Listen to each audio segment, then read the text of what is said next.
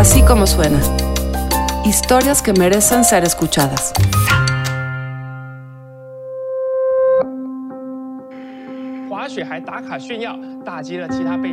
Coronavirus crisis in the U.S.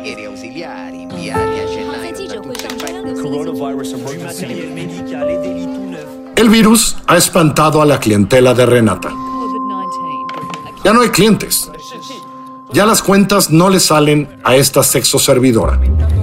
Renata, una chica trans, mantiene a su hermana, a sus dos sobrinos y claro, como tantos, a su mascota.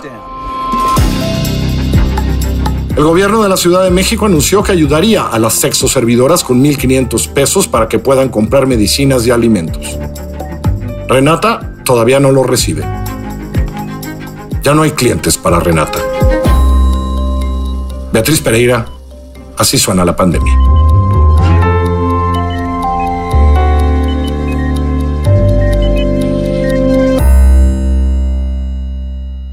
Desde las 6 de la tarde, Renata ha estado parada sobre unos tacones de 15 centímetros de acrílico transparente.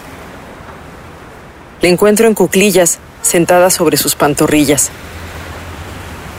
Ya no aguanta el dolor de pies y de piernas.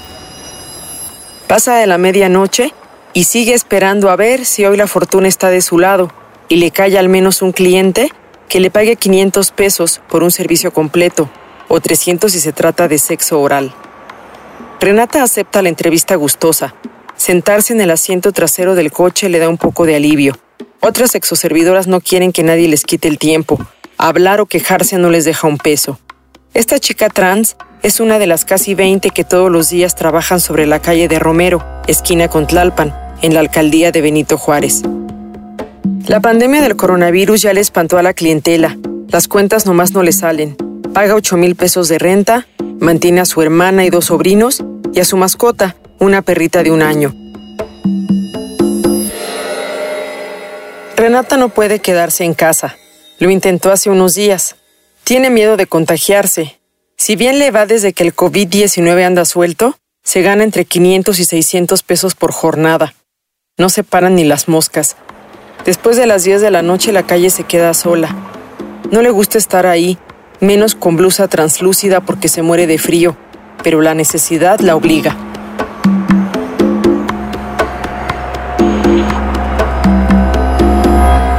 De repente la gente sí se empezó a paniquear muchísimo, le dio muchísimo miedo todo esto y sí bajó el trabajo así cañón. Hace unos días cuando recién comenzó esto más fuerte, yo dejé de venir de plano porque sí me puse mal.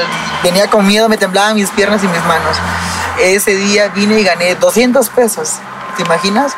Pagué 50 de venida y 50 de ida. Taxi. Ese día lo agarré en la calle porque pues no, traía, no tenía yo dinero. Dije yo tengo 60 pesos. No voy a pedir un Uber porque no sé cuánto me va a cobrar. Y ese día comí en la calle, comí una comida corrida porque no tenía alimento en mi casa y fueron 60 pesos. O sea, prácticamente no me alcanzó ni para regresar. Mi comí solamente una vez al día. Antes del coronavirus se iba a acostar agotada, pero tranquila, con unos 1.100 o 1.500 pesos en la bolsa. Sus clientes, principalmente señores de más de 60 años, dejaron de ir a buscarla, y aunque ahorita requirieran sus servicios, ella les diría que no. Estoy tratando de no atender a clientes así muy grandes, viejitos muy grandes, no.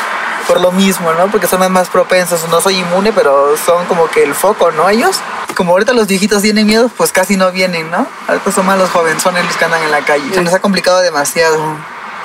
Yo creo que esto nos está afectando muchísimo, demasiado. Yo no sé qué voy a hacer, la verdad, sinceramente. Yo ya no quiero venir, pero tengo que seguir viniendo. A Renata le quedan los clientes más jóvenes. A ellos los tacha de irresponsables. Algunos son precavidos, pero otros, asegura, hasta niegan que el virus exista. Muchos traen su gelecito antibacterial también ellos y otros nada más te preguntan qué onda, qué pasa, porque el, mucha gente todavía no lo asimila o no le cae el 20. ¿no? Hay gente que dice que ni siquiera existe, que eso no está pasando, que es mentira, que eso todo es una estrategia del gobierno, pero yo les digo, qué estúpido. Así es el sexoservicio en tiempos del coronavirus. Los moteles de la calzada de Tlalpan están cerrados. No hay dónde trabajar. La necesidad la pone creativa. De lo que gana, Renata le paga 100 pesos a un tipo que le renta un coche. Ahí atiende a los clientes. Como no hay dónde bañarse, se asea en el baño de una gasolinería al que entra a cambio de cinco pesos. No solo se lava las manos, con agua y jabón se talla los brazos hasta los hombros y se rocía alcohol en todo el cuerpo. ¿Es eso o invitar al cliente a su casa? Algo que ella por seguridad no hace, pero hay otras que sí. Y aquí, pues traer toallitas húmedas y pues yo traigo un bote de alcohol en spray y lo que me roceo en todo el cuerpo. Traigo gel antibacterial, pero no confío tanto en el gel antibacterial. Soy más de, de rociarme alcohol en el cuerpo y donde estoy así, de repente, un poco, roceo de alcohol. Pues muchas chicas arriesgan y llevan a los clientes a sus casas. Es peligroso, claro, por supuesto. Ya a muchas les ha pasado muchísimas cosas. Por ejemplo, Eh, a- pues a muchas chicas las han golpeado, hasta las han matado ahí adentro. no da besos ni de broma.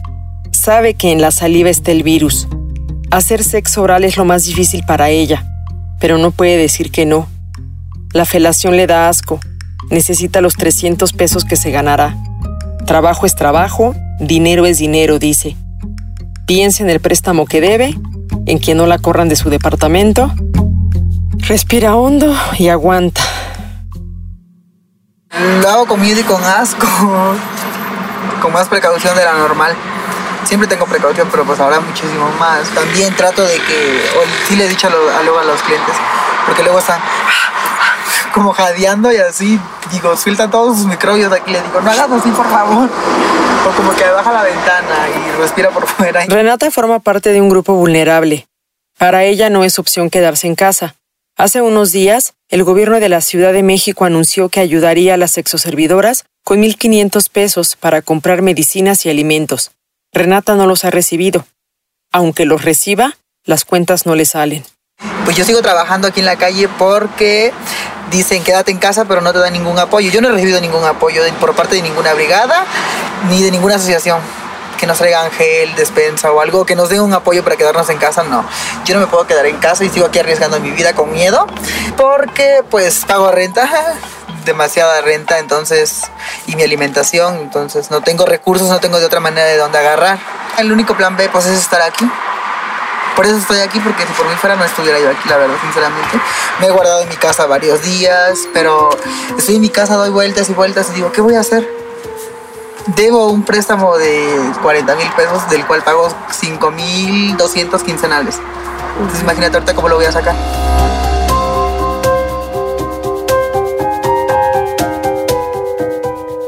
El dinero se lo debe a una financiera llamada Compartamos, que está en el puerto de Veracruz, de donde es originaria. Un familiar le ayudó a obtenerlo.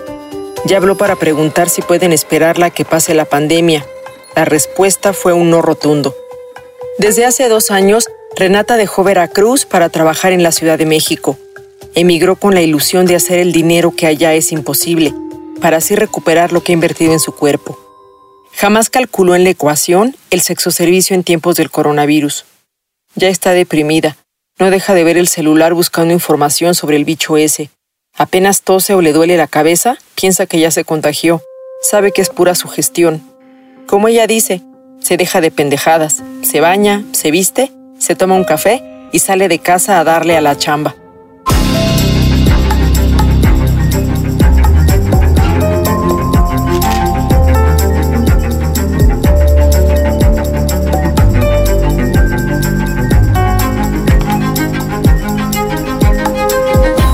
Así suena la pandemia es una producción de puro contenido. María Scherer, Giselle Ibarra y yo, Carlos Puch, dirigimos y coordinamos estos esfuerzos. La producción, el diseño sonoro, la mezcla y la música la hacemos ahí, en nuestra casa, en la casa de nuestros aliados, BHD Studios. En la consola y la edición están Hugo Santos Quevedo y Ricardo Castañeda. Andrea Espano es la coordinadora de producción. Escúchanos en así como suena.mx, en Google Podcast, en Apple Podcast, por supuesto en Spotify, siempre en Himalaya, en iHeartRadio o allá, donde usted escucha sus podcasts.